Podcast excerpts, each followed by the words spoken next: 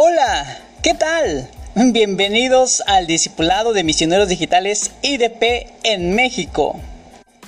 Hoy hablaremos sobre uno de los hábitos espirituales, es la adoración. A través de la Biblia se encuentran actos de adoración a Dios. La primera expresión de adoración se encuentra en la ofrenda de Caín y Abel. Esto viene en Génesis 4.3. Y la última referencia es en forma de mandato. Es un ángel que menciona y dice, adora a Dios. Esto viene en Apocalipsis 22.9. Adorar significa inclinarse, hacer reverencia, besar la mano. Pero en la Biblia encontramos algo más magnífico, que adorar es una actitud de reconocimiento a la grandeza de Dios.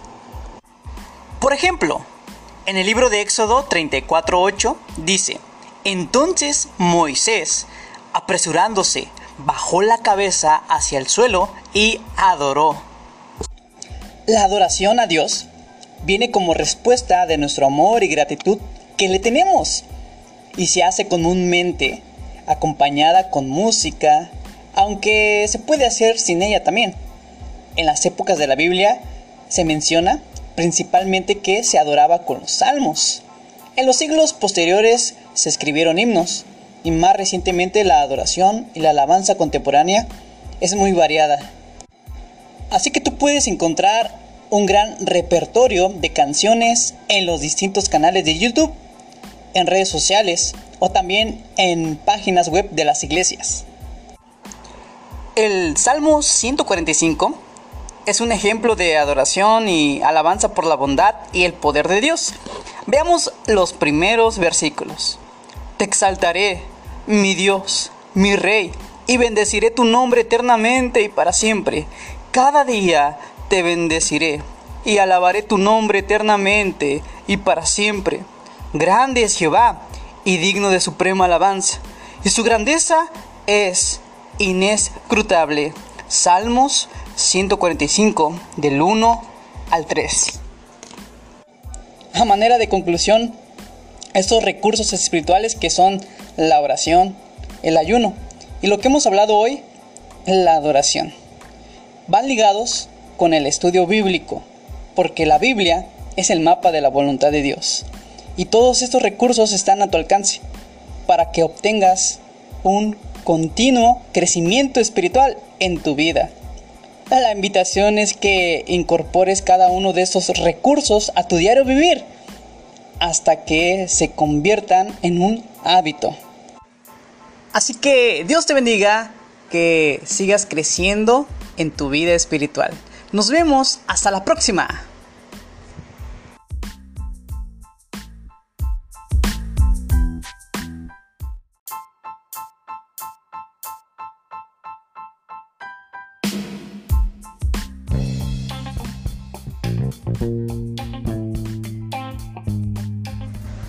Hola, ¿qué tal?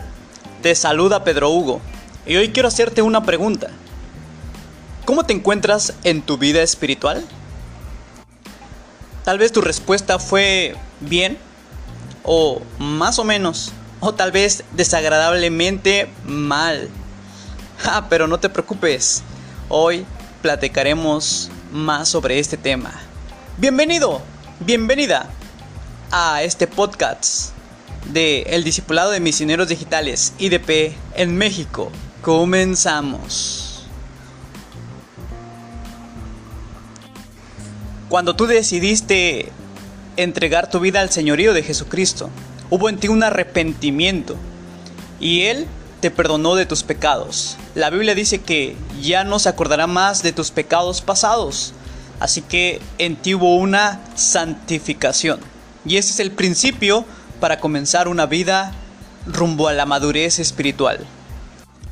Hay aspectos en los cuales tienes que mejorar y trabajar para ser mejor persona, pero no vas a cambiar por tu propia cuenta.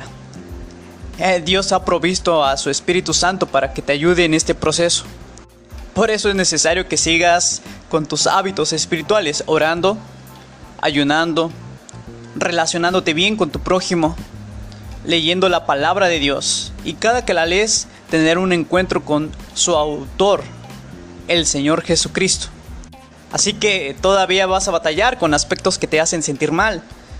Tienes que trabajar con tu actitud, con tu carácter, con tu personalidad para que cada día seas mejor persona en la sociedad, un buen cristiano, seas un buen padre o una buena madre, depende el papel que desarrolles en tu familia, un buen hijo, una buena hija. Así que te tengo una buena noticia. En Filipenses 1:6 dice, estando persuadido de esto, que el que comenzó en vosotros la buena obra, la perfeccionará hasta el día de Jesucristo. Así que Dios está perfeccionándote cada día. Algunos teólogos le llaman a esto las tres etapas de la santificación. Cuando tú vienes al Señor Jesucristo por primera vez, Él te santifica. Pero no quiere decir que seas perfecto o perfecta. Tienes que seguir mejorando. Tienes que permitir que Dios siga obrando en ti para que crezcas y madures aún más espiritualmente. Y a esto le llaman la santificación progresiva. Una santificación donde creces en amor al prójimo, en amor a Dios y también en conocimiento más de la palabra de Dios. Y claro, más sobre Dios. Y por supuesto, algún día seremos perfeccionados a plenitud, como lo dice Filipenses, hasta el día de Cristo Jesús. Así que tú estás creciendo espiritualmente, por lo cual vas a empezar a desarrollar aspectos espirituales en tu vida. Por ejemplo, vas a descubrir tus dones, vas a desarrollar un liderazgo eclesiástico. También Dios está llamándote. Él quiere que tú le sirvas, por lo cual vas a empezar a descubrir un ministerio en tu llamado. Pero todo esto te lo seguiremos hablando en nuestra página de Misioneros Digitales IDP en México. Así que no te pierdas las publicaciones y próximamente esta nueva etapa donde hablaremos sobre liderazgo y multiplicación. Dios te bendiga. Un abrazo y gracias por escuchar este podcast. Te invito a que sigas adelante en tu crecimiento espiritual. Nos vemos. Hasta la próxima.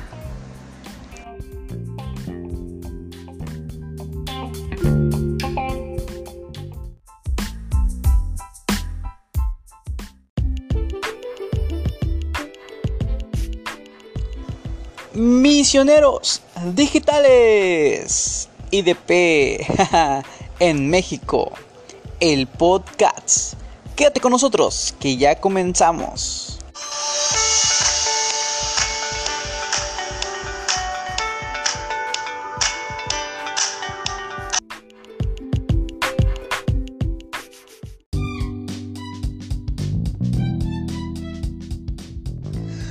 Misioneros Digitales IDP en México. Quédate con nosotros, no te vayas. Esto es el podcast.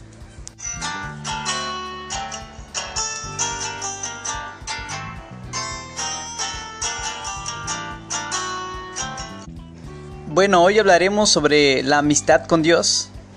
A Jesús lo acusaban de ser amigo de pecadores y de publicanos pero aunque parece una declaración inapropiada, creo que es una de las mejores cosas que podían decir de él. Y bueno, para entender esto, preguntémonos, hoy con quiénes se sentaría Jesús a la mesa. Tal vez nos escandalizaríamos, pero Jesús se sentaría con prostitutas, corruptos, drogadictos, alcohólicos, lesbianas, homosexuales, rateros, etc. Bueno, se sentó en tu mesa y en mi mesa. Así es, Jesús buscó la amistad del pecador. Esto no implica que apruebe sus malas obras, sino que quiere estar cerca de él precisamente para librarle de ellas e invitarle a seguirle en el camino, con una relación de amistad. Ya que todos necesitamos ser rescatados del pecado, ser sanados de nuestras heridas y ser librados de nuestras incoherencias y debilidades, para así seguir a Jesús en el camino y disfrutar de esa amistad con Dios. Por eso Dios desea tu amistad para salvarte, así que no esperes en acercarte confiadamente al trono de su gracia, como lo dice en el libro de Hebreos capítulo 4. Así que yo te invito a que te acerques a Él. También en Hebreos 10:22 dice, acerquémonos pues a Dios con un corazón sincero y con la plena seguridad que da la fe, interiormente purificados de una conciencia culpable y exteriormente lavados con agua pura. Por lo cual podemos decir que para ser amigos de Jesús se necesita ser humilde y de un corazón sincero. En Mateo 5.8 dice, Bienaventurados los de limpio corazón, porque ellos verán a Dios. Y precisamente Jesús mostró un Dios cercano a los pecadores. Mientras que los fariseos, que era una religión que predominaba en aquel momento, enseñaba a un Dios airado y lejano de los demás y solo exclusivo de ellos.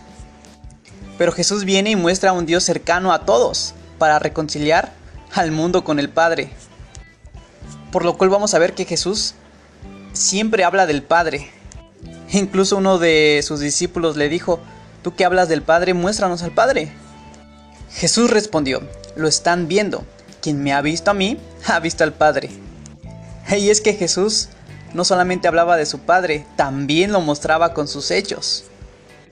Por lo cual los pecadores vieron un Padre amoroso y misericordioso en Cristo Jesús. Así que Jesús es un amigo que está cercano a ti y a mí. La amistad de Jesús hacia nosotros está basada en el amor. En el Evangelio de Juan capítulo 15, Jesús le dijo a sus discípulos esto.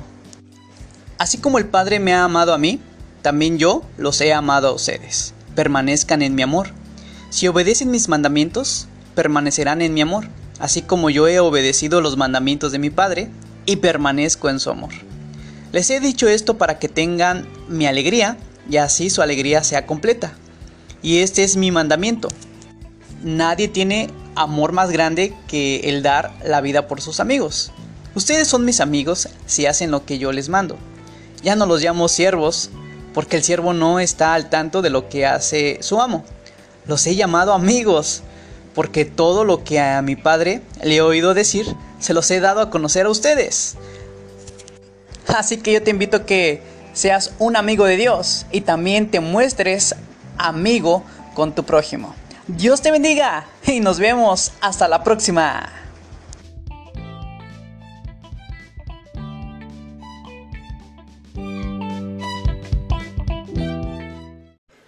Compartimos videos con la lengua de señas, también creamos podcasts e invitamos a jóvenes a colaborar con nosotros.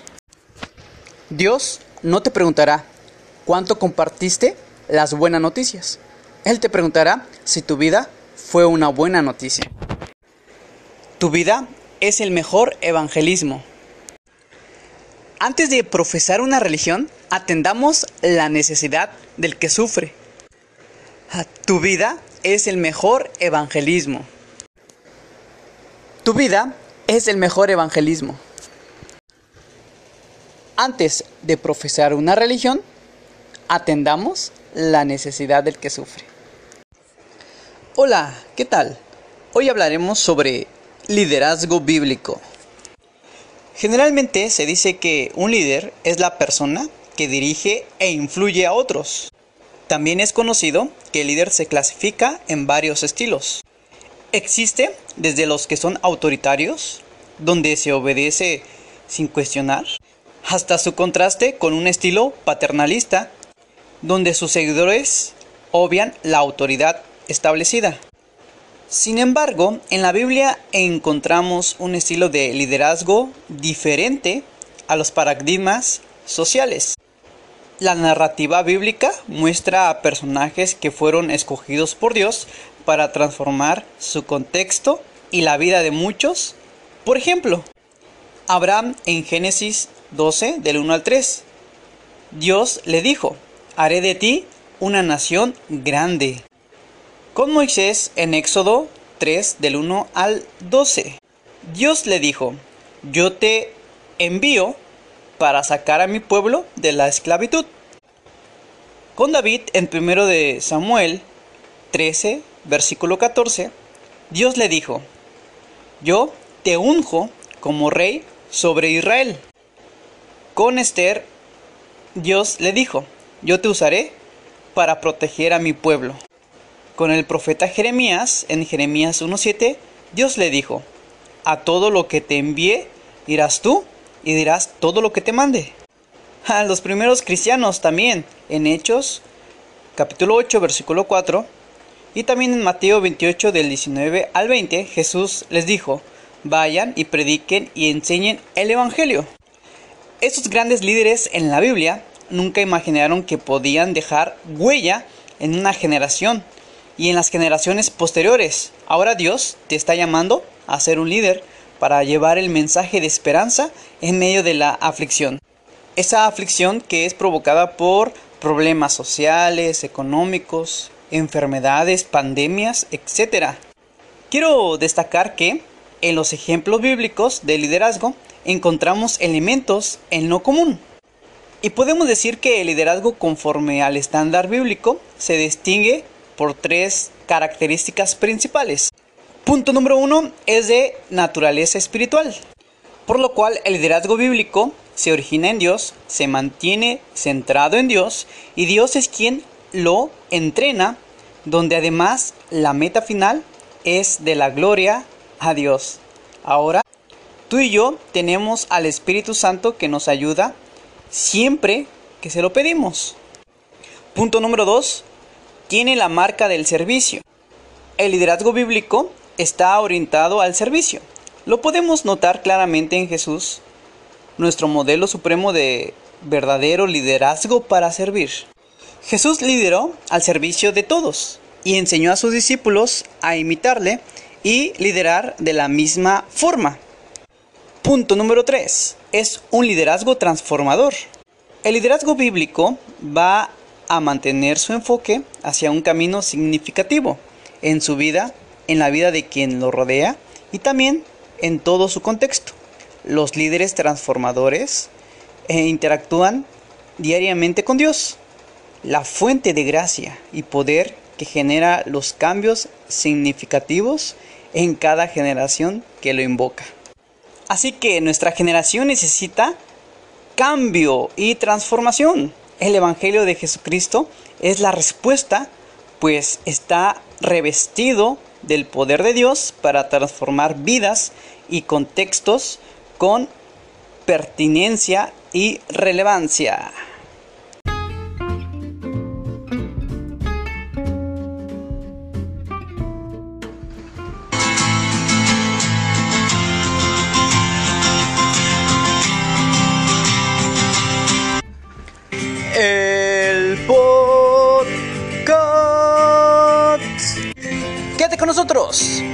Ya comenzamos el discipulado de misioneros digitales IDP en México.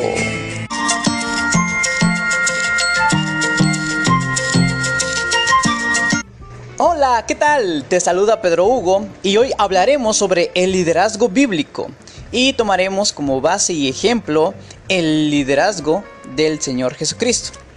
Jesús nos mostró la clase de liderazgo efectivo, no liderazgos basados en la personalidad, sino en el carácter. Para que tomemos su ejemplo de liderazgo como una decisión de servir a otros, aún a expensas de nuestra propia comodidad. Es entonces que el carisma, la elocuencia y la voz de mando se vuelven menos importantes porque hay alguien que con acciones concretas nos ha transmitido la seguridad que un líder se supone que transmita. Si servimos a otros de corazón y caminamos con ellos, nos convertiremos, aún sin proponértelo, en el líder que otros necesitan seguir. Así que ahora te voy a presentar algunos tips que uno ve reflejado en el liderazgo y ministerio del Señor Jesucristo. Punto número 1. Tener en claro quién es Dios y ser ejemplo. Jesús tenía una clara perspectiva de Dios. Él declaró, el que me ha visto a mí, ha visto al Padre. Y claro, Él vino a mostrarnos cómo es Dios, lleno de amor y verdad. Esto lo vemos en 1 de Juan, capítulo 4, versículo 16, y el Evangelio de Juan, capítulo 14, versículo 6. Punto número 2. Guiar a que se tenga una relación personal con Cristo, así como el Señor Jesucristo la tenía con el Padre. Esto lo vemos en el Evangelio de Juan, capítulo 10, versículo 30. Punto número 3. No manipular para hacer feliz a los que lideramos. La intención es invitarlos a seguir a Jesús. Incluso él mencionó, el que no toma su cruz y me sigue no puede ser mi discípulo. Punto número 4. Dependamos totalmente del Espíritu Santo. Esto lo vemos en Lucas capítulo 4 y también en el capítulo 4 versículo 14, donde aprenderemos que Jesús también dependió del Espíritu Santo. Punto número 5. Leer la Biblia y tener una vida de oración.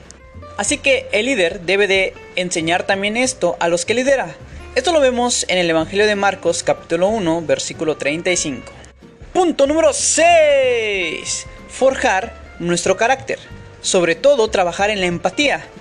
Jesús se pone en el lugar de sus seguidores, mostrando su empatía y misericordia al pensar en la necesidad que ellos tenían. Esto lo vemos en el Evangelio de Mateo capítulo 15 versículo 32. Punto número 7. Mostrar interés. Tener tiempo y dedicación a los que lideramos. En los evangelios podemos ver tal ejemplo de Jesús con sus discípulos. Punto número 8. No mostrar apariencias, ser auténticos, tanto en la vida diaria como en las redes sociales. A tal grado es auténtico el Señor Jesucristo que Él dijo, yo soy la verdad. Esto lo vemos en el Evangelio de Juan, capítulo 14, versículo 6. Punto número 9. No abusar del poder. Tener humildad en nuestro liderazgo. Jesús mostró por medio de su liderazgo que lo más importante no es situarse uno por encima de los otros y dominarlos, sino hacernos todos servidores. Esto lo vemos en el Evangelio de Mateo, capítulo 20, versículo 26 al 27. Vemos también un claro ejemplo de su humildad en el Evangelio de Juan, capítulo 13, versículo del 2 al 15. Punto número 10. Buscar siempre una estabilidad emocional. Jesús en varias ocasiones invita a sus discípulos a tener fe en medio de las tempestades, así que el líder debe de tener una estabilidad emocional. Punto número 11. Tener un mentor, por ejemplo, un hermano maduro que nos oriente en nuestro liderazgo. Esto lo vemos en el Evangelio de Marcos capítulo 3, versículo del 13 al 14. A manera de conclusión, yo te invito a que clamemos juntos a Dios por un liderazgo efectivo en el cual podamos asumir con amor las diferencias culturales en las que viven las personas, conociendo sus metas, sueños, afrontando juntos sus miedos y ser parte de sus victorias, para que ellos puedan ver en nosotros a Jesús y así transmitirles su gozo y que sobre todo al mostrarles la verdad de Dios les guiemos con firmeza y bondad. Así que yo te invito a que seas un líder conforme a la voluntad del Señor Jesucristo. Nos vemos. Hasta la próxima.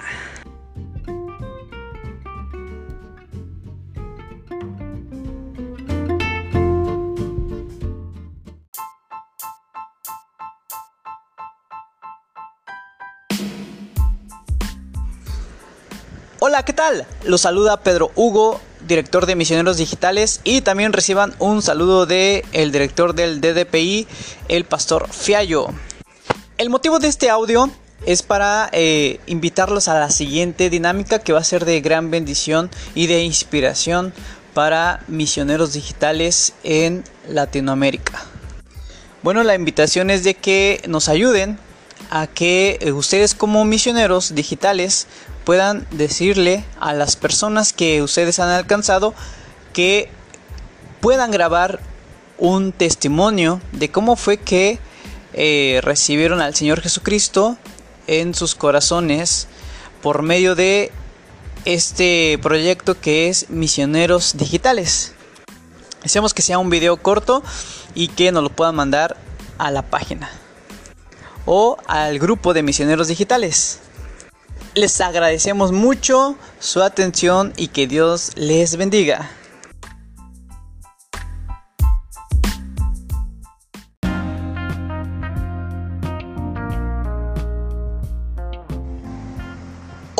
Tal? Los saluda Pedro Hugo, director de Misioneros Digitales y también reciban un saludo del Pastor Fiallo, director del DDPI. Y hacemos este anuncio para invitarlos a la siguiente dinámica. La siguiente dinámica es que ustedes como coordinadores o como misioneros digitales le digan a las personas que han alcanzado por medio de este proyecto que nos compartan un testimonio breve de cómo fue que recibieron al Señor Jesucristo por medio de este proyecto, ya que estos testimonios serán de inspiración para toda Latinoamérica. Muchas gracias y los invitamos a que participen. Dios les bendiga. Hasta pronto. Humillarse es reconocer que no somos nada delante de Él, vivir de acuerdo a su voluntad. Todo lo que tenemos proviene de Él. Invocar el nombre de Dios el nombre de Dios trae salvación. Es reconocer que Él es el Señor. Incluso la Biblia dice que todo aquel que invocar el nombre del Señor será salvo. Y orar a Dios. Toda la iglesia cristiana debe de orar para que Dios siga estableciendo su reino, para que su salvación venga en aquellos que aún no han escuchado de su amor.